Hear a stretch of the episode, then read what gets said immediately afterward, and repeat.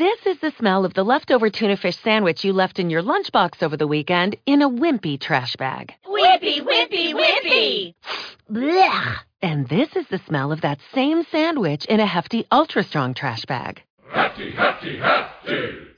Ah, smell the difference? Hefty Ultra Strong has Arm & Hammer with continuous odor control, so no matter what's inside your trash, hmm, you can stay one step ahead of stinky. And for bigger jobs, try the superior strength of Hefty Large Black Bags. Embrujo. El legado de los Donovan 1. Nora Roberts. Prólogo. Nació la noche en que el árbol de las brujas se tronchó. Con el primer aliento, saboreó el poder que le había sido concedido. Su nacimiento fue un eslabón más de una cadena que abarcaba siglos. Una cadena recubierta a menudo por el brillo del folclore y la leyenda. Pero cuando la cadena se frotaba hasta dejarla limpia, quedaba sujeta, amarrada a la fuerza de la verdad. Había otros mundos, otros lugares, donde se celebraron aquellos primeros llantos. Más allá de las majestuosas vistas de la costa de Monterrey, donde el potente llanto del bebé resonó por la vieja casa de piedra, la nueva vida se celebró. En los lugares secretos en que la magia aún seguía floreciendo, en el corazón de las verdes colinas de Irlanda, en los páramos de Cornualles, se recibió con alegría aquel dulce trino de vida.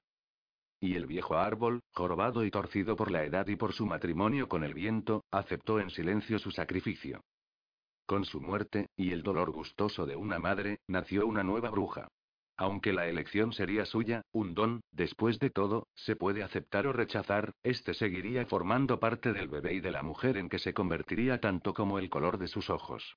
De momento solo era una niñita, de vista turbia, con los pensamientos a medio formar, que agitaba los puños enojados en el aire incluso mientras su padre reía y le daba con fuerza un beso en la cabeza. La madre lloró cuando el bebé mamó de su pecho. Lloró de felicidad y de pena.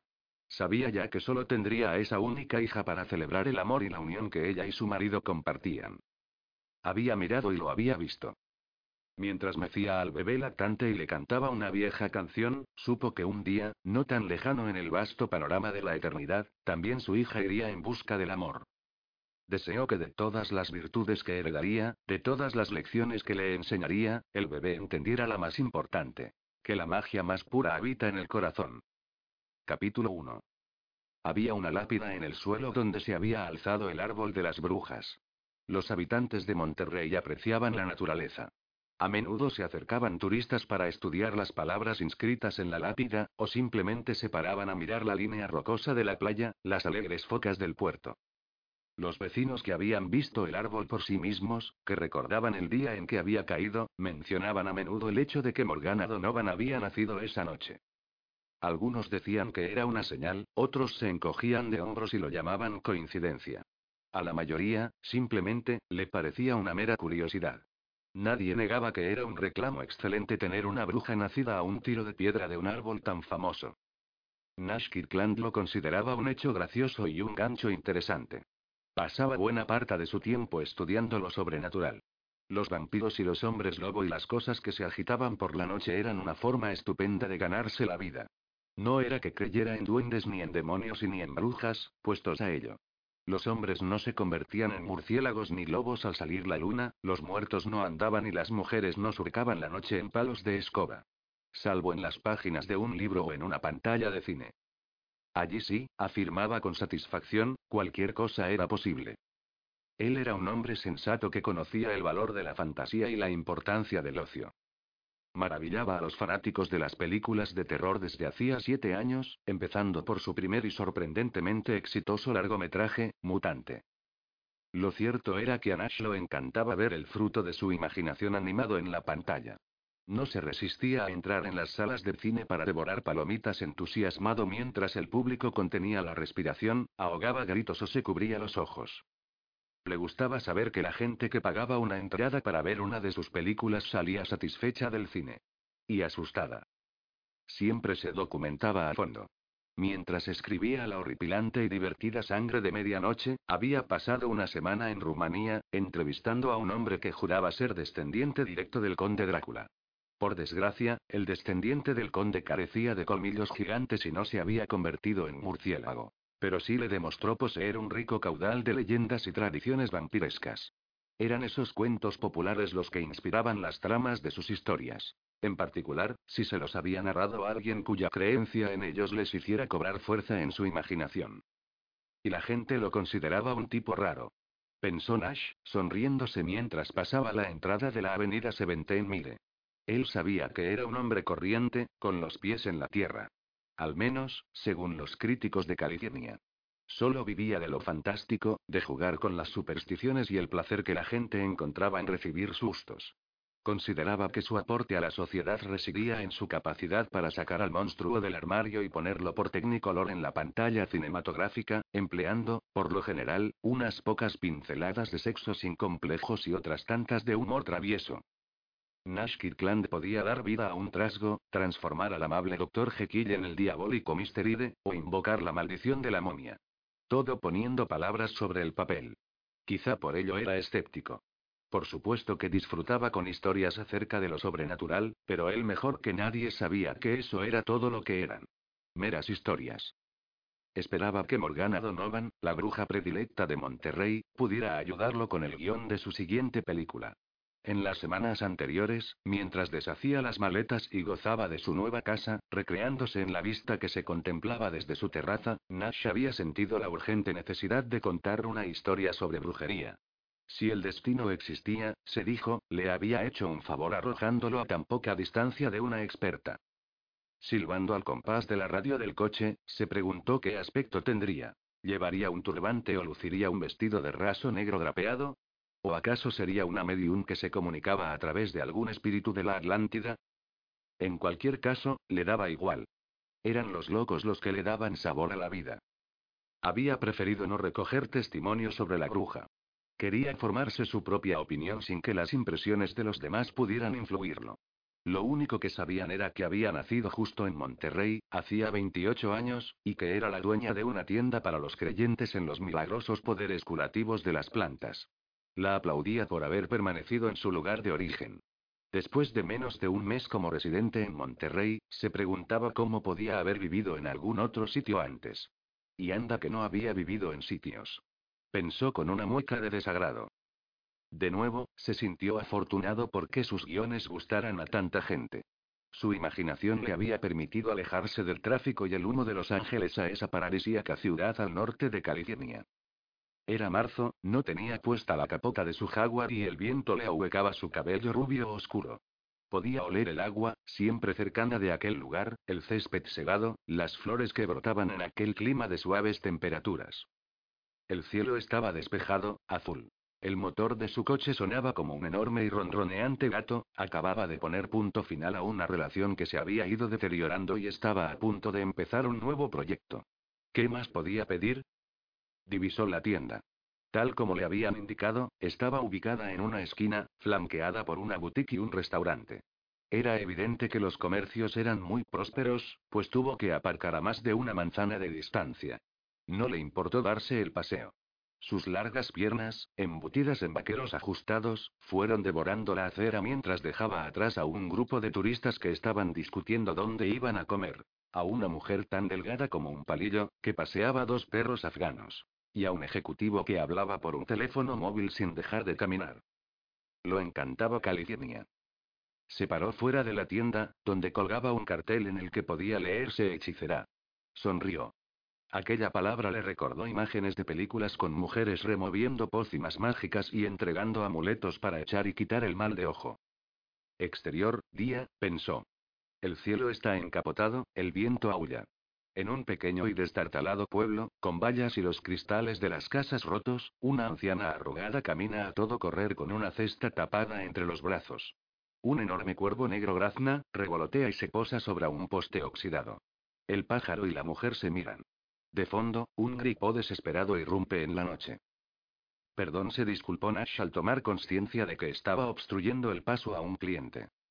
Se apoyó y miró con atención los artículos expuestos en el escaparate. Había varias estanterías, cubiertas de terciopelo azul oscuro. Encima, diversos racimos de piedras cristálicas brillaban como el rocío. Unas eran transparentes, mientras que otras tenían opacos tonos rosas, morados o negros, todas con forma de castillos, surrealistas en miniatura. No lo extrañaba que la gente se sintiera atraída por esos colores, por las formas y los brillos. El hecho de que hubiera personas capaces de creer que un trozo de roca tuviera algún tipo de poder era un motivo más para maravillarse del cerebro humano y quizá guardaba los calderos en la trastienda. Echó un último vistazo al escaparate y empujó la puerta.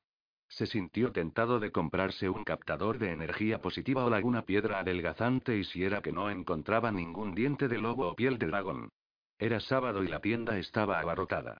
Con todo, permaneció para poder observar cómo se llevaba un negocio de brujería en el siglo XX, tratando de pasar inadvertido entre los numerosos clientes. La decoración interior se asemejaba a la del escaparate. Había grandes monolitos rocosos, algunos con huevos adornados con cristales, y botellitas llenas de líquidos de colores. Nash leyó la etiqueta de una de ellas y lo decepcionó saber que se trataba de un simple bálsamo para el baño, en vez de una poción amorosa. Había hierbas para infusiones y guisos, así como candelabros con todo tipo de formas y tamaños. También vio un par de joyas, cuadros, esculturas y estatuas dispuestas con tal maestría que la tienda podía confundirse con una galería. Nash, que siempre se interesaba por los artículos más raros, se quedó atascado ante una lámpara de peltre con forma de alas de dragón con ojos rojos encandilados. Entonces la vio. Le bastó una mirada para saber que ella era la viva imagen de la bruja moderna.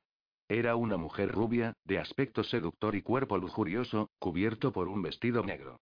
Dos pendientes brillantes le colgaban hasta los hombros y tenía un anillo en cada uno de los diez dedos, cuyas uñas estaban pintadas con una laca de color rojo pasión. Atractivo, ¿verdad? ¿Cómo? preguntó Nash al oír una voz ronca a su espalda. En esta ocasión, le bastó una mirada para olvidarse de la joven dependienta de antes y sentir que se ahogaba en el azul cobalto de aquel nuevo par de ojos. El dragón dijo ella, sonriente. Estaba pensando en llevárselo a casa. ¿Te gustan los dragones? añadió sin formalismos. Me vuelven loco, repuso Nash sin perder detalle de aquellos labios voluptuosos, suaves, sin maquillaje. ¿Vienes por aquí a menudo? Sí, la mujer se llevó una mano al pelo. Era negro como la medianoche y le caía onduladamente hasta la cintura. Su cabello contrastaba con el tono pálido, rosado de su piel. Tenía grandes ojos, de pestañas rizadas, y una nariz pequeña y afilada. Era casi tan alta como él, esbelta, y su vestido azul denotaba gusto y estilo y marcaba sus curvas generosas. Aquella mujer tenía algo especial, aunque Nash no acertaba a definir el qué, tan ocupado como estaba disfrutando de su belleza. ¿Y tú? ¿Es la primera vez que vienes a hechicera?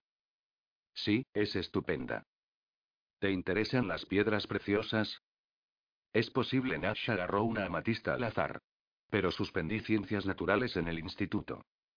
No creo que aquí te pongan nota, repuso la mujer, mirando la piedra que Nash había escogido.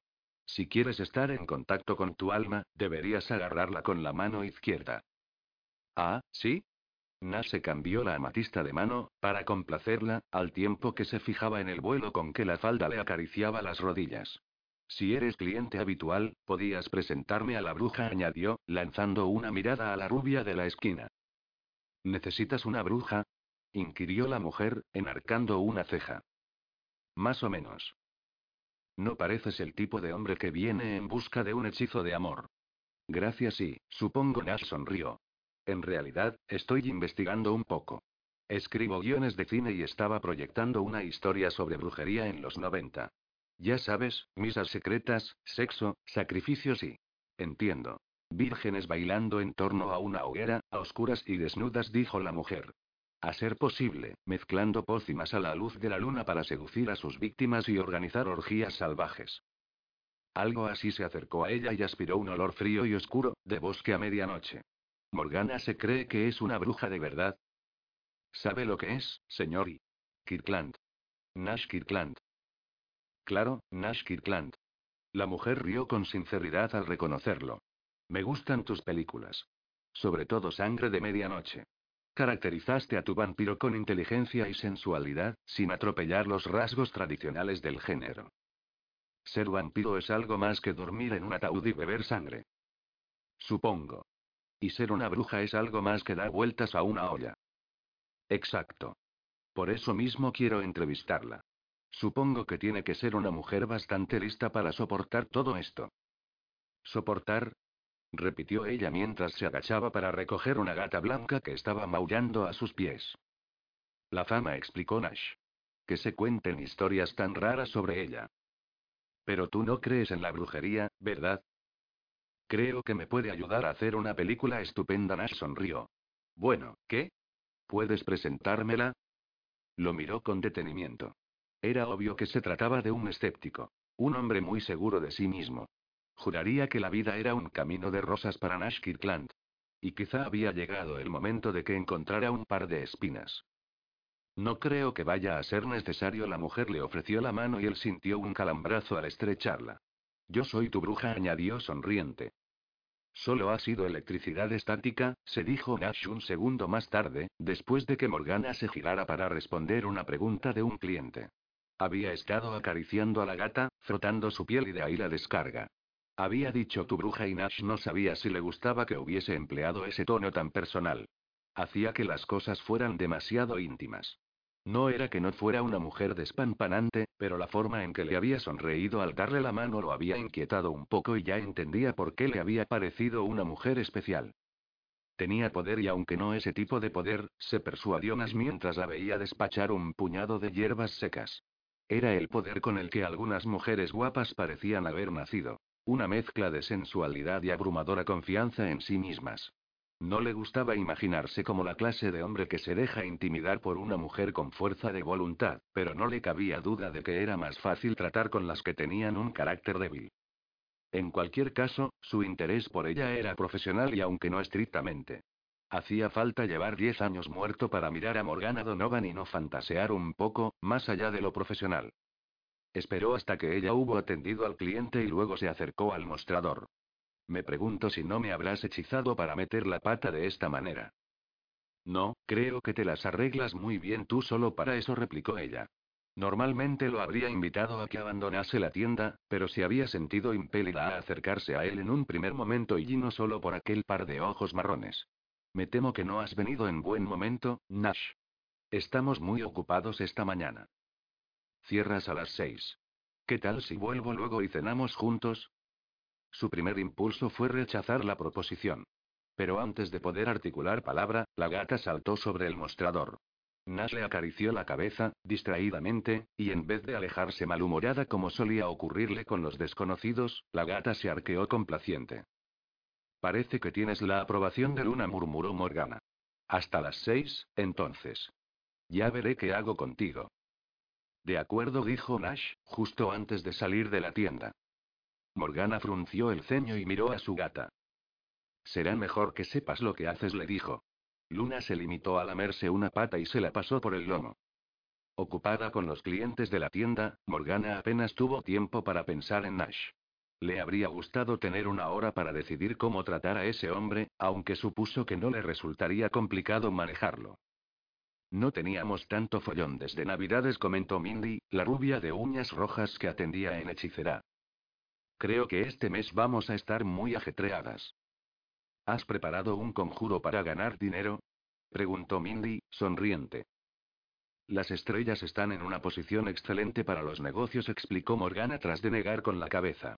Aparte de que nuestro nuevo escaparate es fabuloso. Puedes irte a casa, Mindy. Yo cerraré.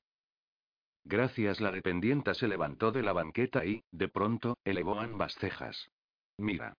Alto, moreno y apetecible. Morgana vio a Nash a través del escaparate. Había tenido más suerte con el aparcamiento en esa ocasión y estaba saliendo de su jaguar descapotable. Cuidado, chica Morgana denegó con la cabeza. Los hombres así te rompen el corazón sin que te enteres. Puede, pero hace unos cuantos días que no me lo rompen. Mindy examinó a Nash con detenimiento. Metro 85, 75 maravillosos kilos, aire intelectual, buen bronceado, facciones de la cara sugerentes y una boca delicada lo describió la dependienta. Menos mal que te conozco y sé que tienes mejor concepto de los hombres que de un perrillo bonito en un escaparate. Por supuesto que tengo mejor concepto de los hombres. Mucho mejor. Río Mindy. Hola, guapo. ¿Quieres un poco de magia? Le preguntó a Nash, insinuante, cuando éste hubo entrado. ¿Qué me recomiendas? replicó él, sonriente. Pues sí, ronroneó la dependienta. Mindy, el señor Kirkland no es un cliente terció Morgana con suavidad en tono divertido. Había pocas cosas más entretenidas que el despliegue seductor de Mindy ante un hombre atractivo. Hemos quedado. Quizá la próxima vez, dijo Nash. Quizá cuando quieras, contestó Mindy. Luego le lanzó una última mirada devastadora y salió de la tienda. Seguro que esa chica dispara las ventas, comentó él. Por no hablar de la presión cardíaca de todos los hombres que se acercan. ¿Qué tal la tuya? ¿Tienes un poco de oxígeno? bromeó él. Me temo que se nos ha agotado y ¿por qué no te sientas? Tengo que ir vaya. ¿Qué pasa? No he puesto el cartelito de cerrado a tiempo, murmuró Morgana. Hola, señora Littleton saludó sonriente a continuación. Hola, Morgana contestó una mujer de sesenta y tantos años, corpulenta, de pelo rojo fogoso, ojos pincelados en un tono esmeralda y labios pintados de escarlata. No he podido venir antes. He estado discutiendo con un policía que me quería poner una multa. Espero que puedas atenderme. Por supuesto, se resignó Morgana. Eres un cielo, ¿verdad que es un cielo? añadió, mirando a Nash. Sin duda. Sagitario, ¿no es cierto? Eri, Nash cambió la fecha de su nacimiento para complacer a la señora. Sí, sorprendente. No fallo una, dijo la señora Littleton con orgullo. No haré esperar mucho a su cita, cariño. No es mi cita, repuso Morgana. ¿Qué querías? Un favor pequeñito. Es por mi nieta. El baile de graduación está al caer y le gusta a un chico y... Ya te he explicado que yo no trabajo así, se opuso Morgana con firmeza, al tiempo que la alejaba de Nash, guiándola con un brazo. Sé que normalmente no trabajas así, pero es por una buena causa y... Todas lo son, dijo Morgana. Estoy segura de que tu nieta es una chica estupenda, pero arreglarle una cita para el baile sería muy frívolo y esas cosas siempre tienen consecuencias. Lo siento. Si cambiara algo que no debo cambiar y podría afectar su vida entera. Solo es una noche. Alterar el destino una noche puede alterarlo durante siglos, se opuso Morgana. Sé que solo quieres que sea un baile especial para ella, pero no puedo jugar con el futuro. Es que es muy tímida la señora Littleton miró a Morgana como una mendiga solicitando un cuscurro de pan. Y cree que no es nada guapa. Pero lo es, mira, añadió, al tiempo que le enseñaba una foto de la nieta. No quería verla, pero fue inevitable. Dragones y hogueras. Era una mujercita adorable. No garantizo nada y solo sugiero, cedió Morgana. Genial, genial. La señora Littleton aprovechó el momento para sacar una segunda moto. Este es Mateo Brody y Jerry Littleton. Empezarás pronto, ¿verdad? El baile es la primera semana de mayo. Lo que tenga que ser será, dijo Morgana mientras se guardaba las fotos en un bolsillo. Gracias, la señora Littleton le dio un beso en la mejilla. No te entretengo más. El lunes vendré a comprar algo. Buen fin de semana la despidió Morgana, enfadada consigo misma. ¿No se supone que debía pagarte el servicio con doblones de plata? preguntó Nash entonces. Yo no me aprovecho de mis poderes, espetó Morgana, irritada. Siento decirlo, pero te ha manejado como ha querido. Un suave rubor iluminó sus mejillas. Solo había una cosa que odiara más que ser débil y era demostrarlo en público. Lo sé. Pensaba que las brujas eran severas. Nash alzó una mano y le acarició la mejilla para borrar el rubor que la señora Littleton le había provocado. Siento debilidad por las personas buenas y excéntricas. Y tú no eres Sagitario. Ah, no. Nash se vio obligado a retirar el dedo de aquella piel suave y fresca como la leche. Entonces, ¿qué soy? Géminis. Lo has adivinado, dijo él, extrañado. Yo sé, no suelo adivinarlo, informó Morgana. Pero dado que has tenido el detalle de no herir los sentimientos de esa buena mujer, no me enfadaré contigo. ¿Por qué no vienes a la trastienda y tomamos un té? Vino, quizá. Añadió al ver la expresión de Nash. Mucho mejor. La siguió hacia una pieza que hacía las veces de almacén, despacho y cocina.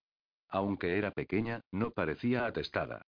Había dos paredes con estanterías repletas de cajas y libros, un pupitre rojo con una lámpara en forma de sirena, un aparato de teléfono de dos líneas y una pila de papeles. Al fondo había una nevera pequeña, una cocina de dos hornillos y una mesa abatible con dos sillas. Siéntate, le ofreció Morgana. No puedo dedicarte mucho tiempo, pero puedes ponerte cómodo, dijo mientras sacaba una botella de la nevera y servía el líquido en dos copas. ¿No tiene etiqueta? Es de mi propia cosecha. Morgana bebió primero, sonriente. Tranquilo, no está envenenado. Muy rico alabó Nash después de aceptar el reto y animarse a probar el vino. Gracias. Morgana se sentó junto a él. Todavía no he decidido si te voy a ayudar o no. Pero me interesa tu mundillo. Sobre todo, si estás pensando en hablar del mío. ¿Te gusta el cine, verdad? Comentó Nash mientras acariciaba a Luna, que acababa de pegársele a una pierna. Entre otras cosas. Me gustan los productos de la imaginación. Ajá. Pero no estoy segura de si quiero que Hollywood conozca mi opinión sobre la brujería. Podemos hablarlo. Nash sonrió y Morgana comprendió que aquella sonrisa también tenía su poder. En ese momento, Luna saltó sobre la mesa. Mira, yo no quiero hablar a favor ni en contra. No estoy intentando cambiar el mundo. Solo quiero hacer una película. ¿Y por qué ese gusto por el terror y lo esotérico? ¿Por qué? Se encogió de hombros. No sé. Quizá porque cuando la gente ve una película de miedo deja de pensar en el día tan aburrido que ha tenido en el trabajo después de dar el primer grito y o quizá porque la primera vez que pasé de la primera base con una chica fue cuando se echó a mis brazos durante una proyección a medianoche de Halloween. Morgana se quedó pensativo. Podría ser que, solo tal vez, debajo de esa fachada arrogante se escondiera un alma sensible. Desde luego, talento y encanto no le faltaban. ¿Por qué no me hablas del guion? Preguntó con cautela. Todavía no he comenzado a escribirlo. Me gusta documentarme antes, respondió él. Se puede obtener mucha información leyendo libros. Ya he investigado algo. Pero me interesa el punto de vista personal. ¿Qué te hizo meterte en la brujería? ¿Asistes a aquel arres? ¿Qué ropa prefieres? Me temo que no vas por buen camino. Eso suena como si me hubiera apuntado a algún club extraño. Club, congregación y un grupo con los mismos intereses, en definitiva. Yo no pertenezco a ningún grupo. Prefiero trabajar sola. ¿Por qué? Se interesó Nash. Hay grupos respetuosos y otros no. Algunos se toman a risa la brujería o se meten con cosas que es mejor no tocar. La magia negra. Llámalo como quieras. Y tú eres una bruja blanca. Estás lleno de etiquetas. Morgana alzó su copa con inquietud. No le gustaba hablar de aquel tema, pero, ya que había accedido, no quería malentendidos. Todos nacemos con ciertos poderes, Nash. Tú sabes contar historias entretenidas. Y atraer a las mujeres. Estoy segura de que tú respetas y utilizas esos poderes. Yo hago lo mismo con los míos. ¿Cuáles son? Dejó la copa en la mesa y lo miró a los ojos. Aquella mirada lo hizo sentirse idiota por haber preguntado. ¿Qué esperas? ¿Una demostración? replicó Morgana, impacientada. Me encantaría, dijo Nash cuando logró separar los ojos de aquella mirada que casi lo había hechizado. ¿Qué se te ocurre? ¿Qué tal un par de relámpagos? ¿O prefieres que baje la luna del cielo? Lo dejo a tu elección, contestó Nash, con una sonrisa seductora que la inquietó. ¿Cómo podía ser tan irreverente? Pensó malhumorada mientras se ponía de pie. Se merecía que... Morgana. Esta se giró y se obligó a reprimir su ira. Ana.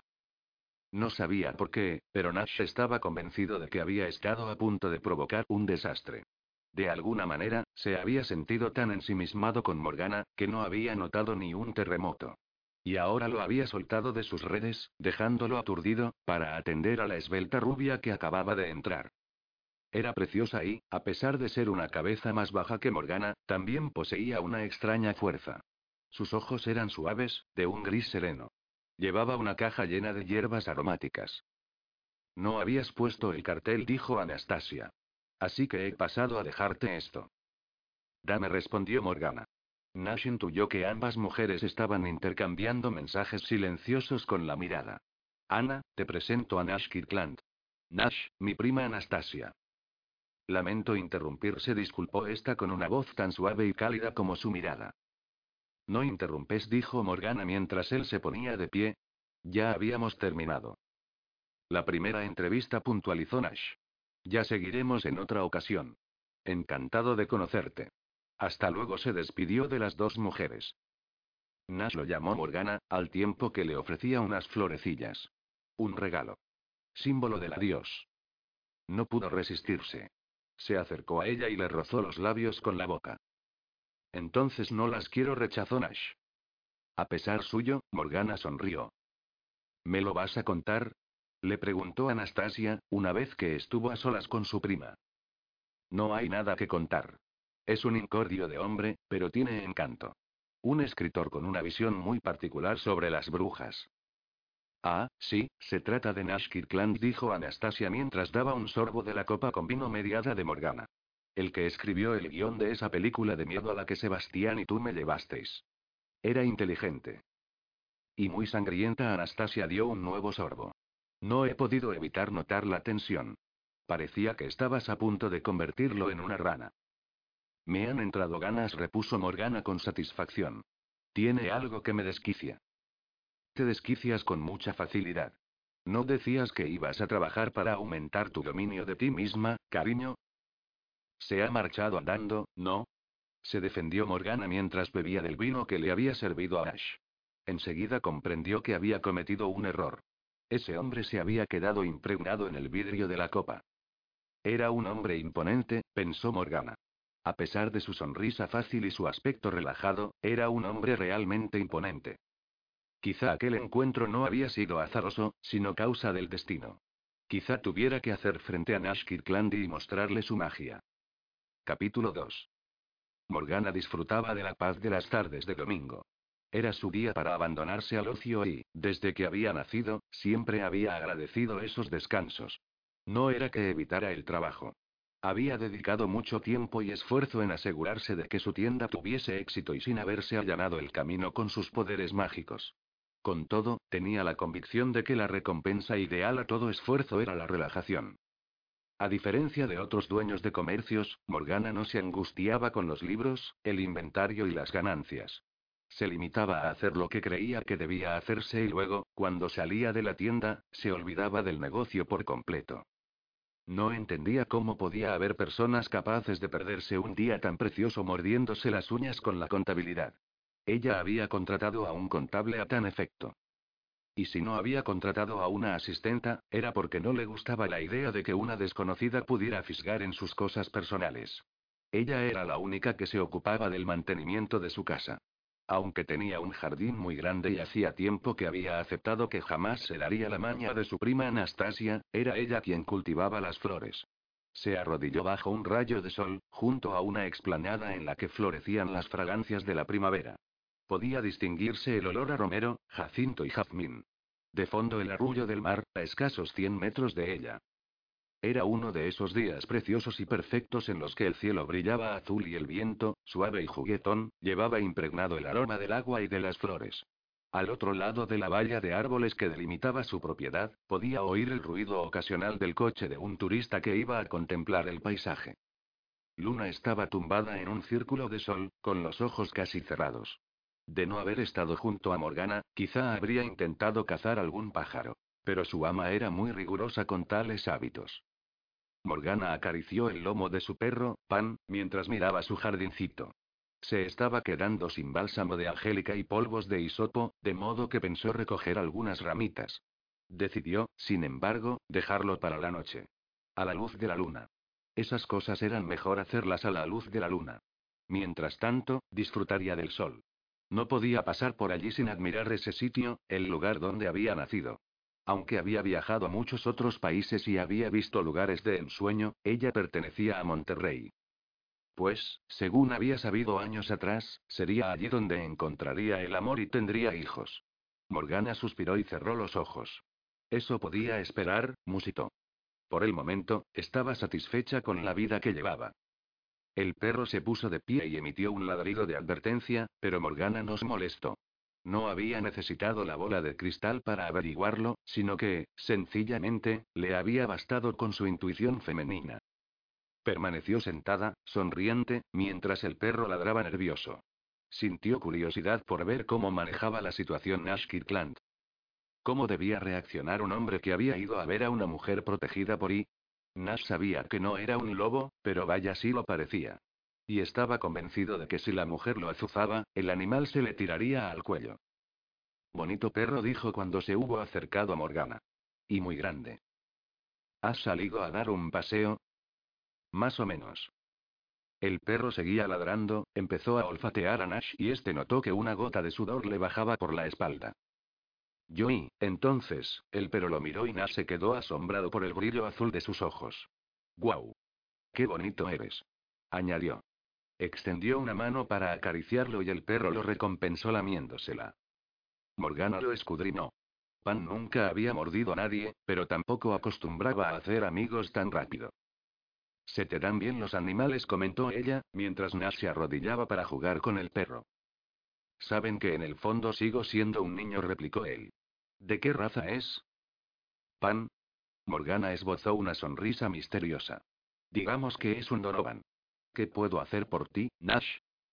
Este la miró. Estaba iluminada por el sol y se había recogido el pelo en un moño, bajo un sombrero de paja. Llevaba unos vaqueros muy ajustados y una camiseta holgada. Estaba descalza. Nunca se le había ocurrido que unos pies descalzos pudieran ser sexys y hasta entonces. Aparte de eso, dijo Morgana con un tono divertido que lo hizo sonreír. Era obvio que no la ofendía que la encontraran deseable. ¿Por qué no empiezas diciéndome cómo me has encontrado? Vamos, cariño, sabes que eres famosa. Nash se sentó en el césped, junto a ella. Cené en el restaurante que hay al lado de tu tienda, charlé un poco con la camarera y... No me digas, Nash extendió la mano para jugar con el amuleto que llevaba ella, una media luna con una inscripción y en griego. El caso es que resultó ser una buena fuente de información. La fascinas y acobardas. ¿Suele ser esa la impresión que causas a los demás? A casi todos confirmó Morgana, divertida. ¿No te ha contado que todas las lunas llenas cruzo la bahía en mi escoba voladora? Casi Nash soltó el amuleto. Me sorprende que personas inteligentes se dejen atrapar por lo sobrenatural. ¿No es eso como te ganas la vida? Exacto. Y, hablando de ganarme la vida, creo que tú y yo empezados con mal pie la otra mañana. ¿Qué tal si lo olvidamos todo? Ya veréis, repuso Morgana, sonriente. Era difícil estar enfadada con un hombre atractivo en un día tan hermoso. ¿Sabes mucho de flores? Preguntó Nash tratando de introducir el tema que le interesaba sin brusquedad. Algunas cosas. Quizá puedas decirme qué tengo en mi jardín y qué debería hacer con él. Alquilar los servicios de un jardinero, repuso Morgana. Luego lo miró a la cara y sonrió. Supongo que podría encontrar un hueco para echar un vistazo. Te estaría muy agradecido, dijo Nash. Y te agradecería todavía más que me ayudaras con el guion. Cualquiera puede leer unos cuantos libros, pero a mí me interesaría disponer de una perspectiva más personal. ¿Y qué pasa? preguntó ella al interrumpirse Nash. Tienes estrellas en los ojos, murmuró este. Pequeñas estrellas doradas y como rayos de sol sobre un mar a medianoche. Pero no es posible que el sol brille a medianoche. Todo es posible si sabes cómo conseguirlo, replicó Morgana, sin desenlazar la mirada. ¿Qué es lo que quieres, Nash? Ofrecer un par de horas de entretenimiento a la gente. Saber que se olvidarán de sus problemas, de la realidad, de todo, cuando entren en mi mundo. Una buena historia es como una puerta. Y se puede atravesar cada vez que se necesita. Después de leerla o verla o escucharla, se puede volver a pasar por ella cuantas veces se quiera. Una vez que es tuya, es tuya para siempre. Nash se detuvo, sorprendido y violento. Ese tipo de filosofada no encajaba con la imagen desenfadada que solía ofrecer. Se había sometido a entrevistas maratonianas y nunca le habían sacado una respuesta tan simple y sincera como esa. Y ella se había limitado a preguntar. Y, por supuesto, quiero forrarme a ganar pasta, añadió, tratando de sonreír. No veo que lo uno vaya en contra de lo otro. En mi familia han contado historias desde las hadas a mi madre. Comprendemos el valor de una buena historia, repuso Morgana. Si accedo a ayudarte, debes huir de los tópicos, como el de la vieja revieja riéndose estrepitosamente mientras mezcla beleño en el caldero. Convénceme de que no es así, Nash sonrió. Cuidado con lo que pides, le advirtió ella. Vamos dentro, tengo sed. Como ya no tenía miedo de que el perro se lo zampara, Nash tuvo la oportunidad de admirar la casa. Ya sabía que muchas de las casas de Monterrey eran extraordinarias. Él mismo se había comprado una. Pero la de Morgana tenía el atractivo añadido de la edad y el buen gusto. Eran tres plantas de piedra, con torres que se elevaban sin caer en lo gótico ni en los excesos decorativos del barroco. También había esculturas de hadas y sirenas, los ventanales brillaban con el sol y las plantas trepadoras se extendían por toda la pared. Interior, noche, pensó Nash. Dentro de la torre más alta de la vieja casa de piedra, la joven y bella bruja se sienta en medio de un círculo de velas. La pieza está en penumbra y las llamas iluminan las caras de las estatuas, las copas de plata, una bola de cristal. Ella lleva una bata blanca abierta hasta la cintura. Sobre su pecho cuelga un amuleto. La bruja levanta dos fotografías en el aire. Las velas crepitan. El viento penetra la pieza, le revuelve el pelo y le abre la bata. La bruja murmura unas palabras indescifrables, coloca las fotos sobre una bandeja de plata y les prende fuego. Una sonrisa curva sus labios y, fundido en negro. No estaba mal, aunque seguro que podía darle más color a una escena de un conjunto amoroso. Mientras tanto, Morgana lo guiaba por el lateral de la casa, donde un grupo de cipreses permanecían alerta. Cruzaron el patio de piedra dominado por una fuente con forma de mujer. ¿Quién es? preguntó él. Tiene muchos nombres. Morgana se acercó a la fuente, bebió un sorbo y tiró el resto del agua al suelo, para la diosa. Sin mediar palabra, salió del patio y entró en una cocina soleada. ¿Crees que hay un creador? Sí, bueno y supongo contestó Nash, sorprendido e incómodo, mientras ella se acercaba al fregadero para limpiarse las manos. ¿Esto y tu brujería y es una cosa religiosa? Morgana sonrió mientras sacaba una jarra de limonada de la nevera. La vida es una cosa religiosa. Pero no te preocupes, Nash. No intentaré convertirte lleno dos vasos con cúbitos de hielo. No debería incomodarte. Tus historias tratan siempre de la bondad y la maldad. La gente siempre está tomando decisiones y eso los sitúa en uno u otro extremo. ¿Y tú? Digamos que me esfuerzo por controlar mis impulsos menos atractivos, dijo Morgana mientras le daba un vaso a Nash y salía de la cocina. Aunque no siempre lo consigo. Mientras hablaba, lo condujo por un pasillo ancho, cuyas paredes estaban decoradas con tapices mitológicos, candelabros y platos de cobre y plata. Entró en el que siempre había sido el salón favorito de su abuela. Las paredes estaban pintadas de un rosa pálido, como rosa era asimismo el color de la alfombra que cubría todo el suelo. La chimenea estaba abastecida de leños, preparada para arder cuando la noche enfriara el interior. Una suave brisa entraba por las ventanas, jugaba con las cortinas y llevaba el aroma del jardín. Como en la tienda, había bolas de cristal y varitas mágicas diseminadas por el salón, así como una colección de piezas de escultura. Pebeteros de peltre, hadas de bronce, dragones de porcelana y... ¿Tocas? preguntó Nash al ver una arpa dorada. Solo cuando me apetece, repuso ella. La divertía verlo moverse por la habitación, jugando con esto y examinando aquello. Apreciaba su curiosidad. Nash agarró una copa y la olfateó. Esto huele ahí. ¿Llamas del infierno? sugirió Morgana. Nash la devolvió a su sitio y agarró una varita de amatista adornada con hilos de plata. ¿Es una varita mágica? preguntó él. Por supuesto. Cuidado con lo que deseas, respondió Morgana, quitándole la varita con delicadeza. Yo también tengo una colección de estas cosas, dijo él mientras veía su reflejo en una bola de cristal. El mes pasado conseguí la máscara de un chamán en una subasta, por ejemplo. Parece que tenemos algo en común. Cierto gusto artístico concretó Morgana mientras se sentaba en un sofá. Y la literatura añadió más mientras echaba un vistazo a la librería. Lovecraft, Bradbury, Stephen King y una primera edición del Drácula de Bram Stoker. ¿Me la cambias por mi brazo derecho? Ya veremos y. Siempre deseé que hubiera lavado mi sangre de medianoche, comentó mientras leía otros títulos. Las cuatro esferas doradas, el rey alado, susurros al viento. Tienes la colección entera. Y en primeras ediciones. ¿Te gusta Brina? ¿Bromas? Era como encontrarse con una vieja amiga. He leído todo lo que ha escrito una docena de veces. El que piense que es una autora solo para niños es idiota. Es poesía, magia y moraleja todo junto. Y las ilustraciones son maravillosas. Mataría por un original, pero no se venden. ¿Se lo has preguntado? Quiso saber Morgana, interesada. Se lo he rogado a su agente, pero no ha habido suerte. Vive en algún castillo perdido de Irlanda y supongo que empapelará las paredes con los bocetos de sus dibujos. Ojalá Inés se giró al oír que Morgana reía. En realidad los guarda en unos álbumes enormes, para enseñárselos a los nietos que algún día espera tener. Donovan. Brina Donovan. exclamó Nash.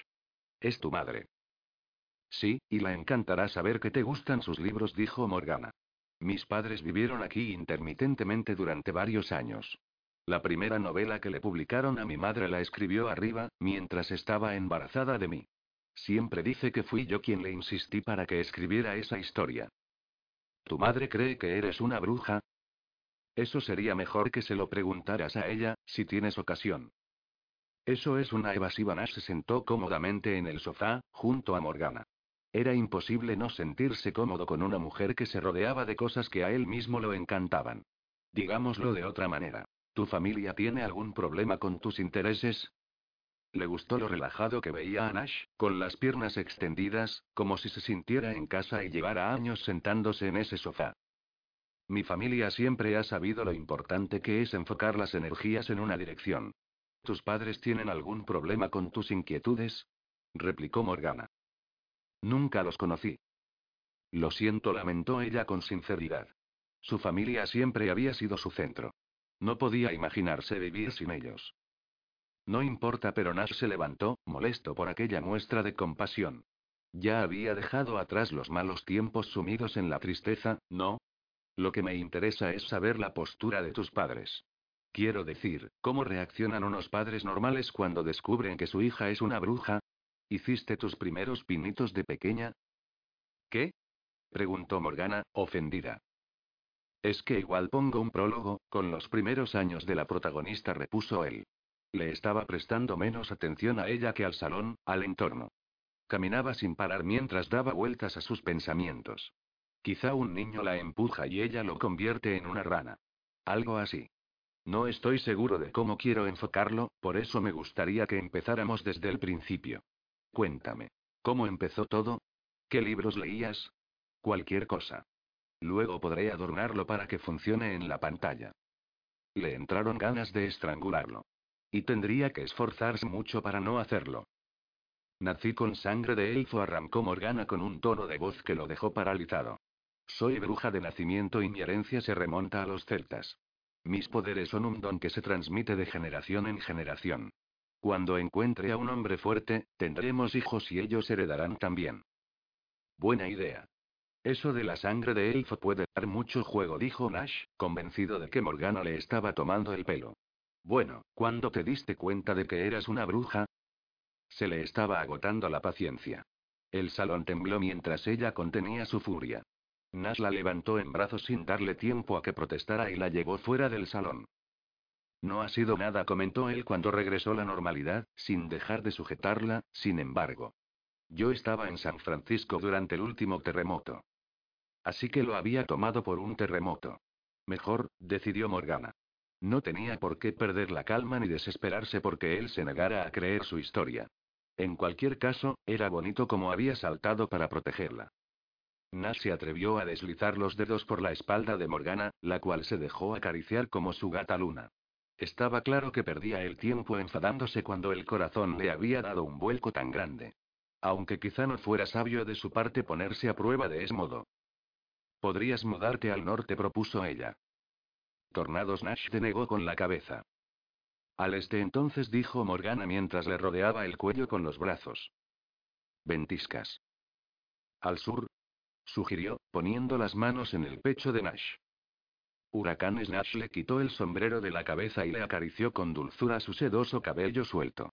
En todos sitios hay desastres. Mejor quedarse quieto y arreglárselas con el lugar al que perteneces. Tú y yo no vamos a arreglarnos. Morgana le rozó la boca provocativamente con los labios. Pero podemos probar. Nash tomó su boca confiado. No consideraba que las mujeres fuesen un desastre y aunque quizá debería. Fue más turbulento que un terremoto, más devastador que cualquier tormenta. No sintió el suelo abrirse ni el rugido del viento, pero nada más rozar los labios de Morgana supo que una fuerza irresistible a la que el hombre aún no le había puesto nombre lo estaba arrastrando. Estaba entre sus brazos, suave y cálida como la cera derretida. De creer en esas cosas, habría pensado que su cuerpo estaba diseñado para fundirse con el suyo. Introdujo las manos bajo la camiseta de Morgana y le apretó la espalda para acercarla más, para asegurarse de que era de verdad, no un ensueño o una fantasía. Pudo comprobar que era real, pero sus labios tenían un sabor soñador. Algo sonó en el aire, un murmullo que no pudo entender. Había sido un suspiro, de placer y terror. Morgana estaba acostumbrada a disfrutar con los hombres. Nunca la habían enseñado a avergonzarse de gozar con el hombre adecuado en el momento adecuado. Ni siquiera había aprendido a temer su propia sexualidad, sino a celebrarla, quererla y protegerla. Con todo, en ese momento, por primera vez, sintió miedo con un hombre. Un beso solo era un beso, así de sencillo. Pero no había nada de sencillo en esos labios que estaban electrizándola. Quiso creer que el poder procedía de ella, que era ella la responsable de ese vendaval de emociones. Pero el temor seguía allí, y supo que se debía a que estaba sucediendo algo que escapaba a su dominio. Se apartó de Nash, lentamente, adrede. Por nada del mundo quería mostrarle el poder que ejercía sobre ella. Cerró la mano, apretando su amuleto, y recobró la firmeza. Nash se sentía como el último superviviente de un accidente ferroviario. Metió las manos en los bolsillos para no volver a abrazarla. No le importaba jugar con fuego y pero sí saber quién sujetaba la cerilla y sabía de sobra quién había llevado las riendas de ese experimento y ese no había sido Nash Kirkland. ¿Te gusta hipnotizar a la gente? preguntó él. Morgana volvió a sentarse en el sofá y se forzó a sonreír con naturalidad. ¿Crees que eso es lo que ha pasado? Yo solo quiero estar seguro de que cuando te beso es idea mía. Morgana alzó la barbilla con un orgullo que también corría por sus venas desde tiempo inmemorial. Puedes tener las ideas que quieras, pero nunca he usado ningún truco mágico para que un hombre me desee, repuso ella. Y si decidiera poseerte, no solo estarías dispuesto, sino agradecido, añadió sonriente. No lo dudaba, y eso le arañaba el orgullo. Si yo dijera algo así, me tacharías de machista egocéntrico. La verdad no tiene nada que ver con el sexo ni el egocentrismo, replicó Morgana mientras Luna saltaba para posarse sobre su regazo. Si no estás dispuesto a correr el riesgo, podemos romper nuestra relación de trabajo. ¿Crees que te tengo miedo? preguntó Nash. Muñeca, hace mucho que no pienso con las hormonas. Me alegra saberlo. No me gustaría pensar en ti como en un esclavo de una mujer calculadora. La cuestión es, prosiguió él, que si vamos a seguir adelante con esto, deberíamos sentar ciertas normas. Tenía que estar loco, decidió Nash. Cinco minutos antes había estado abrazado a una mujer sexy e increíblemente deliciosa y ahora estaba tratando de encontrar la manera de que éste no lo sedujese. No. Las reglas no se me dan bien. Tendrás que arriesgarte, Nash. Pero haremos un trato. Intentaré no acosarte demasiado si tú dejas de hablar de brujería sin tener ni idea, propuso Morgana, al tiempo que se echaba el pelo hacia atrás con los dedos. Me saca de quicio. Y cuando estoy enfadada, a veces hago cosas de las que luego me arrepiento. Pero tengo que hacerte preguntas, objetó él. Entonces aprende a encajar las respuestas. Morgana se levantó con calma y aplomo. Yo no miento y es muy raro que lo haga. No estoy segura de por qué he decidido colaborar contigo. Puede que tengas algo que me atraiga y, desde luego, porque respeto a los que saben contar historias. Y aunque seas escéptico, talento no te falta. Además, mis seres más cercanos te han dado el visto bueno. ¿Quiénes? Anastasia y Luna y Pan. Tienen mucho ojo para juzgar el carácter de las personas. Anastasia también es bruja. Hablaremos de mí y de la brujería en general. En las cosas de Ana no pienso meterme. De acuerdo. Entonces, ¿cuándo empezamos? No trabajo los domingos. Pero puedes venir mañana por la noche, a las nueve. ¿No sería mejor a medianoche?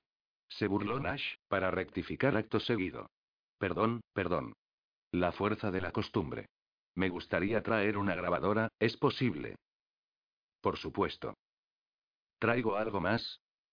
Lengua de murciélago y el colmillo de un lobo Morgana sonrió. Perdón, perdón. La fuerza de la costumbre, replicó Morgana. Me gusta tu estilo, dijo él tras soltar una risotada y darle un beso casto en la mejilla. Ya veremos. Esperó al anochecer y se puso una bata blanca. Más le valía prevenir, se dijo cuando no pudo resistir más la intriga y entró en la habitación superior de la torre. No le gustaba admitir que Nash la preocupaba, pero dado que así era, sería mejor consultar la bola. Se colocó en el centro del círculo protector, encendió las velas, se arrodilló en el medio y alzó los brazos. Fuego, agua, tierra y viento. Clamó a los cuatro elementos. Conjuró Morgana. Aspiró el poder como si fuera oxígeno limpio y fresco. Elevó luego la esfera de cristal, sosteniéndola entre las dos manos para que las velas la iluminaran. Humo, luz, sombra y de pronto, como si un viento hubiese soplado, el interior se despejó y quedó blanco.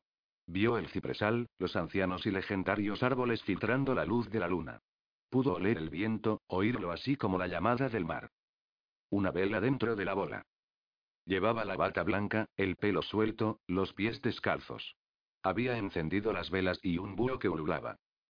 Morgana se giraba, veía sus alas blancas resplandecer, cortando la oscuridad como cuchillos. Lo veía desaparecer y, entonces, él. Nash salía del tronco de un ciprés y la miraba a los ojos. Deseo. Exigencia. Destino. Dentro de la esfera, Morgana se abrazaba a Nash. Las paredes de la torre se estremecieron, las velas se apagaron. Morgana permaneció quieta, maldiciendo en la oscuridad. A pocos kilómetros de distancia, Nash se despertaba de la siesta. Adormilado, se frotó la cara con las manos y se incorporó. Había tenido un sueño muy extraño, tan real que aún le dolían algunas zonas del cuerpo. Y todo por su culpa, decidió mientras echaba mano a un cuenco de palomitas. Porque no se había esforzado apenas por olvidarse de Morgana. Si lo hubiera hecho, no habría soñado que la desnudaba y le hacía el amor a la luz de la luna. Sintió un escalofrío y echó un trago a una lata de cerveza, que se le había quedado caliente. Era muy raro, pensó. Tenía la sensación de que podía distinguir el olor de unas velas recién apagadas. Capítulo 3. Morgana ya estaba irritada el lunes por la tarde. Se había retrasado un pedido procedente de Chicago y había estado una hora entera hablando por teléfono, tratando de solucionar el problema. Sintió ganas de ocuparse del asunto a su manera, pues nada la exasperaba más que la ineptitud. Pero era consciente de que dejarse llevar por esos impulsos solía tener consecuencias negativas. El caso era que había perdido bastante tiempo y ya era casi de noche cuando aparcó. Le habría gustado dar un paseo tranquilo para relajarse antes de afrontar su encuentro con Nash. Pero no fue posible. Permaneció sentada un momento en el coche, observando por la ventanilla una motocicleta negra. Sebastián. Genial. Justo lo que necesitaba. Luna salió del coche y se frotó contra la rueda trasera de la Harley. Cuando hubo terminado de restregarse, Pan les dio la bienvenida a los dos, en la puerta. Luna siguió de largo, sin hacerle caso, pero Morgana sí se detuvo un segundo para acariciarlo. Podía oír los acordes de Beethoven sonando en su cadena de música. En efecto, después de abrir la puerta, se encontró con Sebastián justo donde lo había imaginado. Despatarrado en el sofá, con las botas puestas sobre la mesa del café, los ojos medio cerrados y una copa de vino en la mano. Morgana, mi verdadero amor la saludó él. Ponte como si estuvieras en tu casa, primo, ironizó Morgana. Gracias, cariño. Sebastián alzó su copa. Este vino es excelente. ¿Es tuyo o de Ana? Mío. Te felicito, se puso de pie, con tanto elegancia como un bailarín. Toma un poco, me parece que te puede venir bien, le ofreció él. He tenido un mal día. Lo sé, Sebastián sonrió. Sabes que no me gusta que me leas el pensamiento. No ha hecho falta, se defendió Sebastián. Estabas emitiendo señales. No sabes lo altas que llegan a ser cuando algo te enfada. Pues entonces tengo que estar gritando. Cariño, no te veía desde Candelaria, dijo él. Dado que Morgana no bebía, volvió a agarrar la copa. ¿No me has echado de menos? No había manera. Por mucho que Sebastián la incordiara, y llevaba haciéndolo desde que ella era un bebé, su primo la hacía reír. Lo que no era motivo para mostrarse amigable tan rápido. He estado ocupada. Eso he oído. Háblame de Nash Kirkland. Maldito seas, Sebastián exclamó ella, colérica. No utilices tus poderes parapsicológicos conmigo. Yo no he hecho nada, Sebastián se hizo el ofendido. En serio, me lo ha contado Ana. Ay, perdona, se disculpó Morgana, sabedora de que, desde que su primo había alcanzado cierto grado de madurez, no acostumbraba a fisgar en los pensamientos privados de los demás, salvo que lo considerase necesario. No hay nada que contar. Es escritor. Eso ya lo sé. Como si no hubiera visto sus películas. Pero, ¿qué quiere de ti? Documentarse. Quiere una historia con brujas. Una historia sobre brujas, imagino. ¿O acaso está interesado en tener una historia contigo? No digas tonterías, Sebastián Morgana Río. Yo solo cuidaba de mi primita. No lo hagas. Ya sé cuidarme solita, repuso ella. Por cierto, va a venir dentro de un par de horas, así que... Perfecto. ¿Te da tiempo a hacerme la cena? Sebastián le rodeó los hombros con un brazo, cariñosamente. He hablado con mis padres este fin de semana. ¿Por teléfono? Sebastián puso cara de asombro. Morgana, ¿sabes lo que cuesta una llamada a Irlanda? Es la ruina. Morgana rió y rodeó a su primo por la cintura. Está bien, te prepararé algo y me cuentas cómo les va mientras cenas. Nunca conseguía estar enfadada más de dos minutos con él. Después de todo, eran familia. Comieron en la cocina mientras Sebastián le hablaba de las últimas hazañas de sus padres, sus tíos y sus tías. Una hora después, Morgana se había relajado por completo. Hace muchos años que no voy a Irlanda, comentó ella. Acércate unos días. Sabes que los encantaría verte.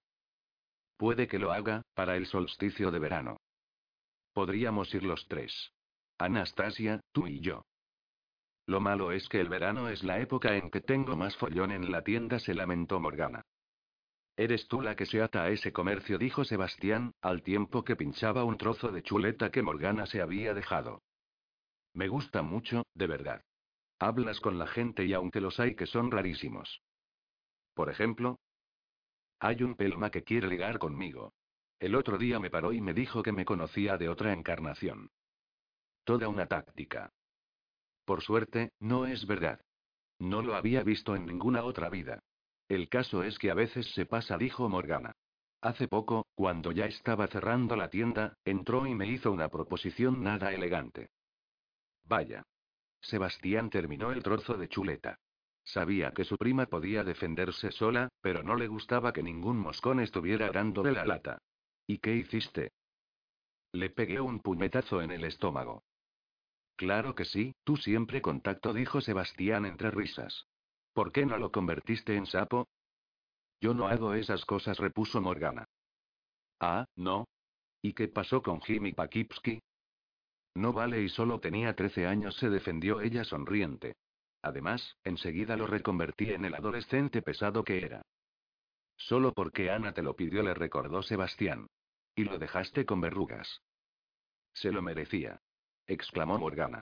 Luego, después de un segundo de silencio, le agarró la mano con cariño.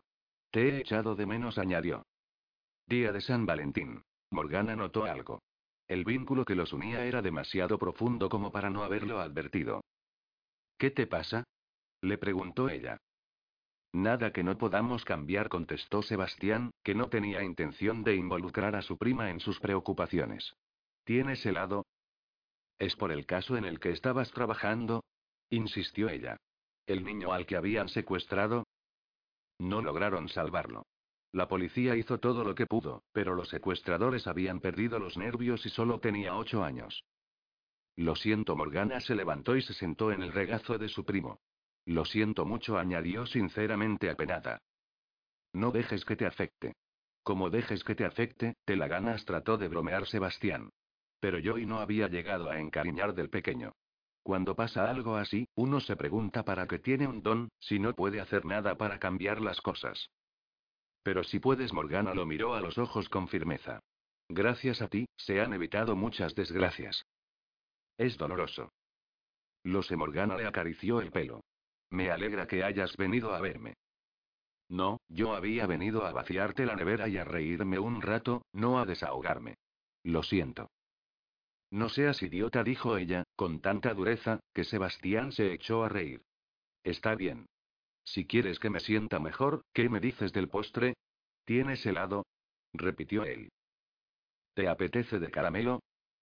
Eres mi héroe. La heroína se levantó y le sirvió un cuenco enorme de helado. Sabía que no debía seguir presionándolo y que, seguro, su primo acabaría recuperándose. Mucho mejor, dijo Sebastián después de que ella cambiara la música clásica de la cadena de música por una emisora de rock. Bueno, ¿me vas a decir por qué estás ayudando a ese Kirkland? añadió mientras se ponía de pie. Me interesa. ¿Quieres decir que ese hombre te interesa? En parte. No cree en lo sobrenatural, solo lo explota para sus películas, contestó Morgana, al tiempo que se servía un poco de helado. Pero no me importa mucho. Creo que podré cambiar esa actitud y... Cuidado con dónde te metes, prima. En la vida hay que correr riesgos, ¿no? replicó Morgana. Lo mismo nos divertimos. Yo creo que te caería bien. Tiene esa arrogancia controlada que a los hombres os parece tan viril. Y está claro que es muy imaginativo. Pan y Luna lo han acogido favorablemente. Le encantan los libros de mi madre, tiene buen sentido del humor, es inteligente y su coche es una chulada, concluyó. Suena como si estuvieras colada por él. No seas ridículo, por favor, reaccionó Morgana. Que lo encuentre interesante y atractivo no significa que esté colada por él. La había provocado, advirtió Sebastián con satisfacción. Cuando más cerca de irritarse estuviera su prima, más fácil podría sonsacarle información. ¿Has mirado la bola? Pues claro que la he mirado. Espetó ella. Como precaución. Miraste porque estabas nerviosa. ¿Nerviosa? No digas tonterías. Solo es un hombre. Y tú, a pesar de tus poderes, eres una mujer. ¿Hace falta que te explique lo que pasa cuando un hombre y una mujer se juntan? No te molestes, gracias Morgana cerró las manos en puño. Si decido que sea mi amante, será cosa mía. El problema es que siempre se corre el riesgo de enamorarse de un amante, apuntó él mientras seguía con el helado. Ten cuidado, le aconsejó. El amor y el sexo no son la misma cosa, argumentó Morgana, justo antes de que llamaran a la puerta. Morgana salió de la cocina y maldijo para sus adentros al ver a Nash. ¿Por qué era tan mono? Tenía el pelo revuelto por el viento, una mochila sobre un hombro y un agujero en la rodilla de los vaqueros.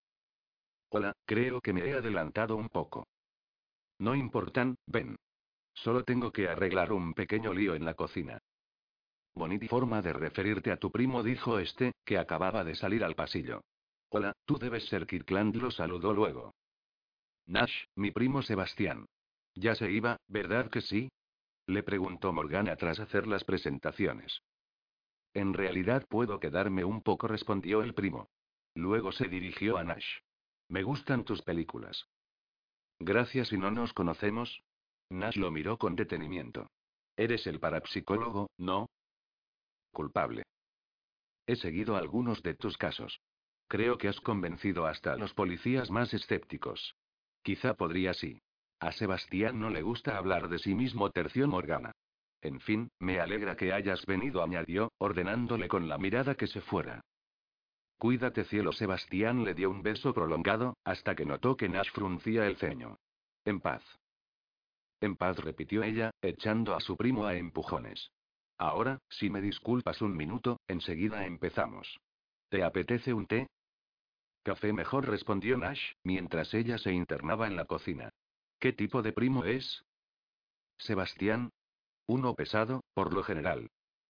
No, quiero decir, ¿y es primo directo o uno de esos lejanos? preguntó celoso. Nuestros padres son hermanos, lo informó Morgana, al tiempo que ponía a calentar el café. En esta vida, además, no pudo evitar bromear. ¿En esta I? Ah, sí, por supuesto. Mi padre, el de Sebastián y el de Ana nacieron en Irlanda. Son trillizos. Y se casaron con tres hermanas, también trillizas. ¿En serio?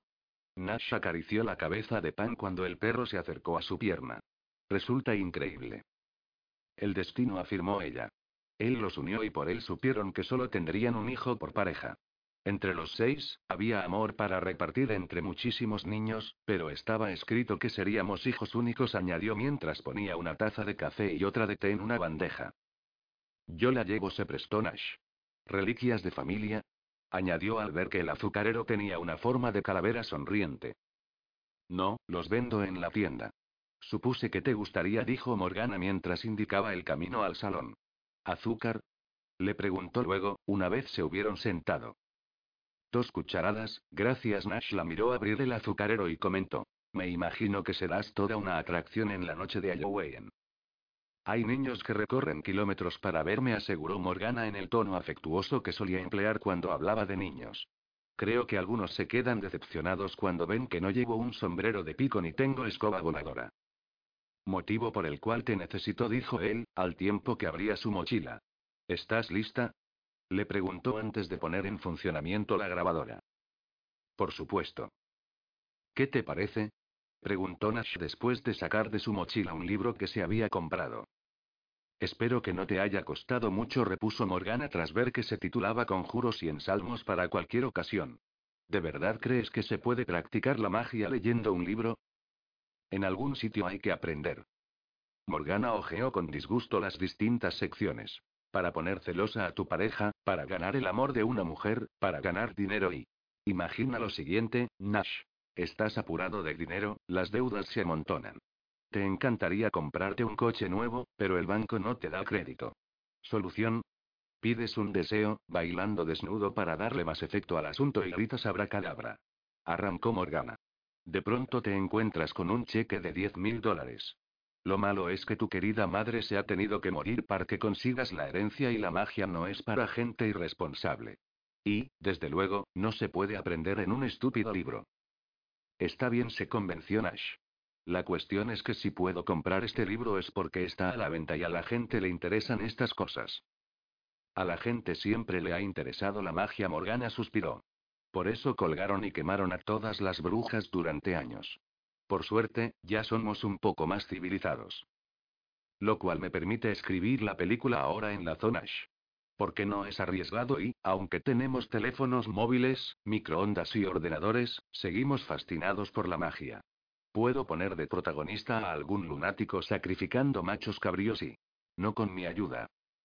Ya, ya me lo imaginaba. Además, es demasiado fácil y demasiado corriente. En realidad, había pensado en abordar el tema desde un punto de vista más cómico, comentó Nash mientras acariciaba a Aruna, que acababa de subirse a su regazo. La idea es centrarme en una mujer, una mujer fabulosa con un poder secreto. ¿Cómo entra en contacto con los hombres? ¿En qué trabaja? No lo sé. Pero tiene que conocer a otras brujas. ¿De qué hablan? ¿Qué les hace gracia? ¿Cuándo decidiste que eras una bruja? concluyó Nash, con una pregunta más personal. Creo que cuando le en la cuna. ¿Lo ves? Es el tipo de detalles que estoy buscando, dijo él reprimiendo una risotada. Tu madre se daría un susto tremendo. Ya estaba preparada. Morgana cambió de postura y rozó un muslo de Nash en el movimiento. Este no vio nada mágico en la llamarada que se propagó por todo su cuerpo, sino pura química entre dos cuerpos que se atraían. Ya te he dicho que heredé mis poderes de ella. Cierto, y, dijo él distraído. ¿Y te molestó? ¿Te disgustaba pensar que eras distinta?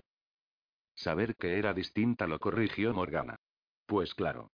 De pequeña me costaba más controlar mi poder. Los sentimientos te hacen perder el control. Muy a menudo. Ya no tanto, desde que maduré. A veces tengo problemas con mi genio, y a veces hago cosas de las que me arrepiento. Pero hay una cosa que ninguna bruja responsable olvida. El poder nunca debe emplearse para hacer daño a nadie.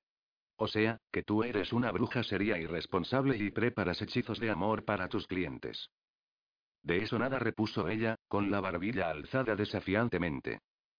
¿Y las fotos de la abuelita esa, la de su nieta y el pimpollo con el que quería que fuese al baile? No me dio opción, se defendió Morgana.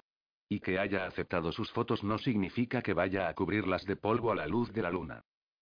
¿Funciona así? Sí, pero y, se mordió la lengua. ¿Te estás burlando de mí? ¿Por qué haces preguntas si no estás dispuesto a creer las respuestas? No tengo que creérmelas para estar interesado, repuso Nash. Entonces, ¿no has hecho nada para que bailen juntos? añadió acercándose un centímetro a Morgana. Yo no he dicho eso, contestó ella mientras dejaba que Nash le acariciase el pelo. Solo les he quitado un pequeño obstáculo. Hacer más habría sido una interferencia. ¿Qué obstáculo? Preguntó él mientras olía el aroma de su cabello.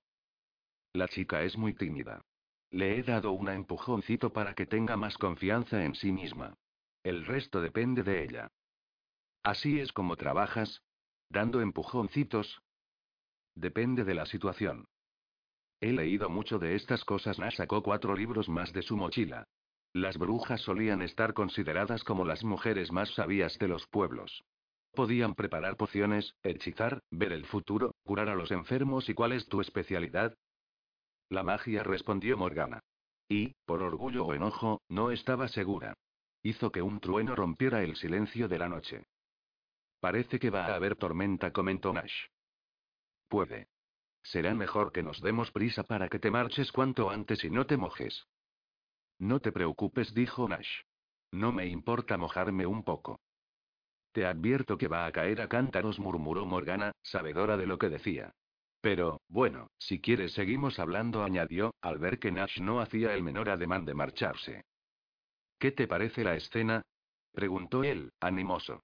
Exterior, noche.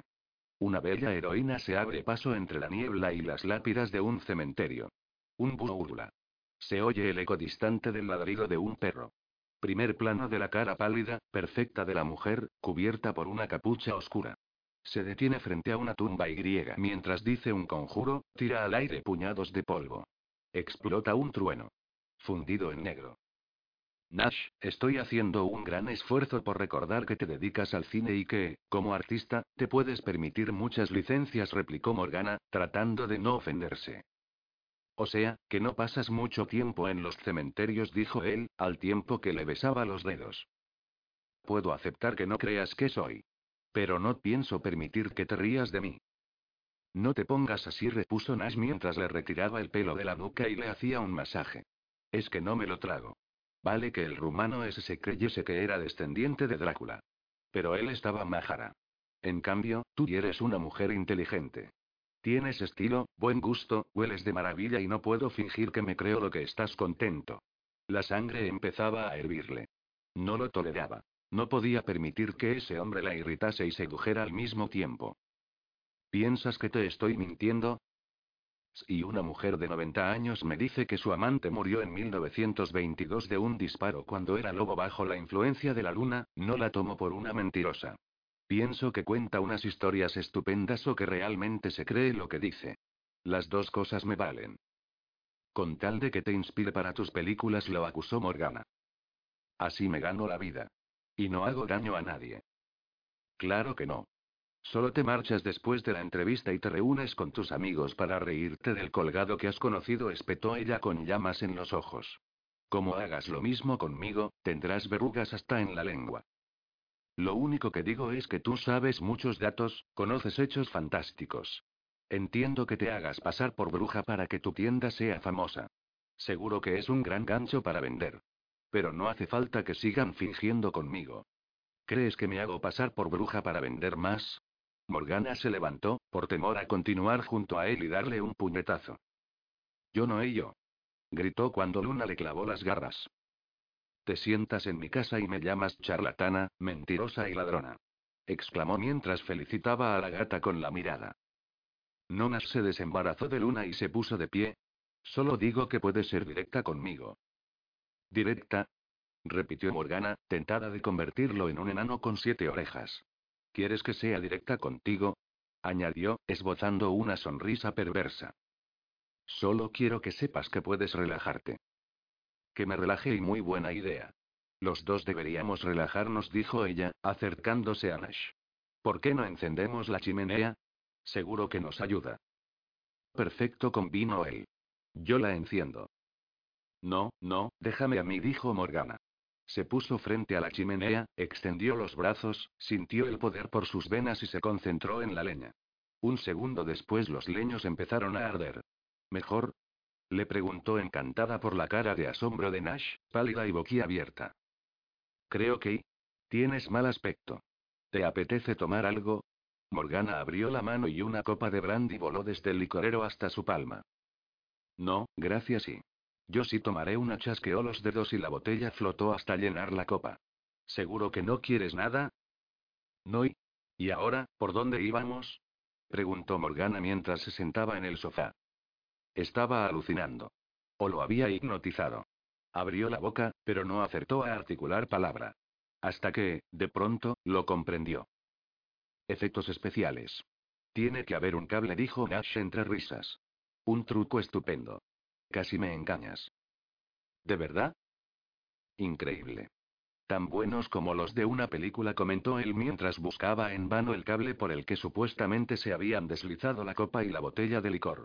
Ya está. Un científico se enamora de una bruja y se vuelve loco tratando de explicarse todo lo que ella hace. Quizás se cuela en uno de sus aquelarres. ¿Tú has asistido a alguno? Naturalmente respondió Morgana, que ya había recobrado el buen humor. Genial. Podrás darme detalles. Podía usar el truco de la chimenea. Ella la enciende, pero él no está seguro de si ha sido un truco mágico o efectos especiales. El público tampoco lo sabe. ¿Qué persigue la historia? Aparte de dar unos cuantos sustos, plantea la cuestión de si un hombre normal es capaz de aceptar el hecho de que sea enamorado de una bruja. Pregúntate si una bruja podría aceptar el hecho de que sea enamorado de un hombre normal, replicó Morgana, súbitamente apenada. ¿Lo ves? ¿Ves por qué te necesito? Nash se sentó junto a ella. No solo necesito la perspectiva de una bruja, sino la de una mujer. Venga, cuéntame algo de tus hechizos. Morgana giró la cabeza, como dando a Nash por imposible, y río. Muy bien, hablemos de magia.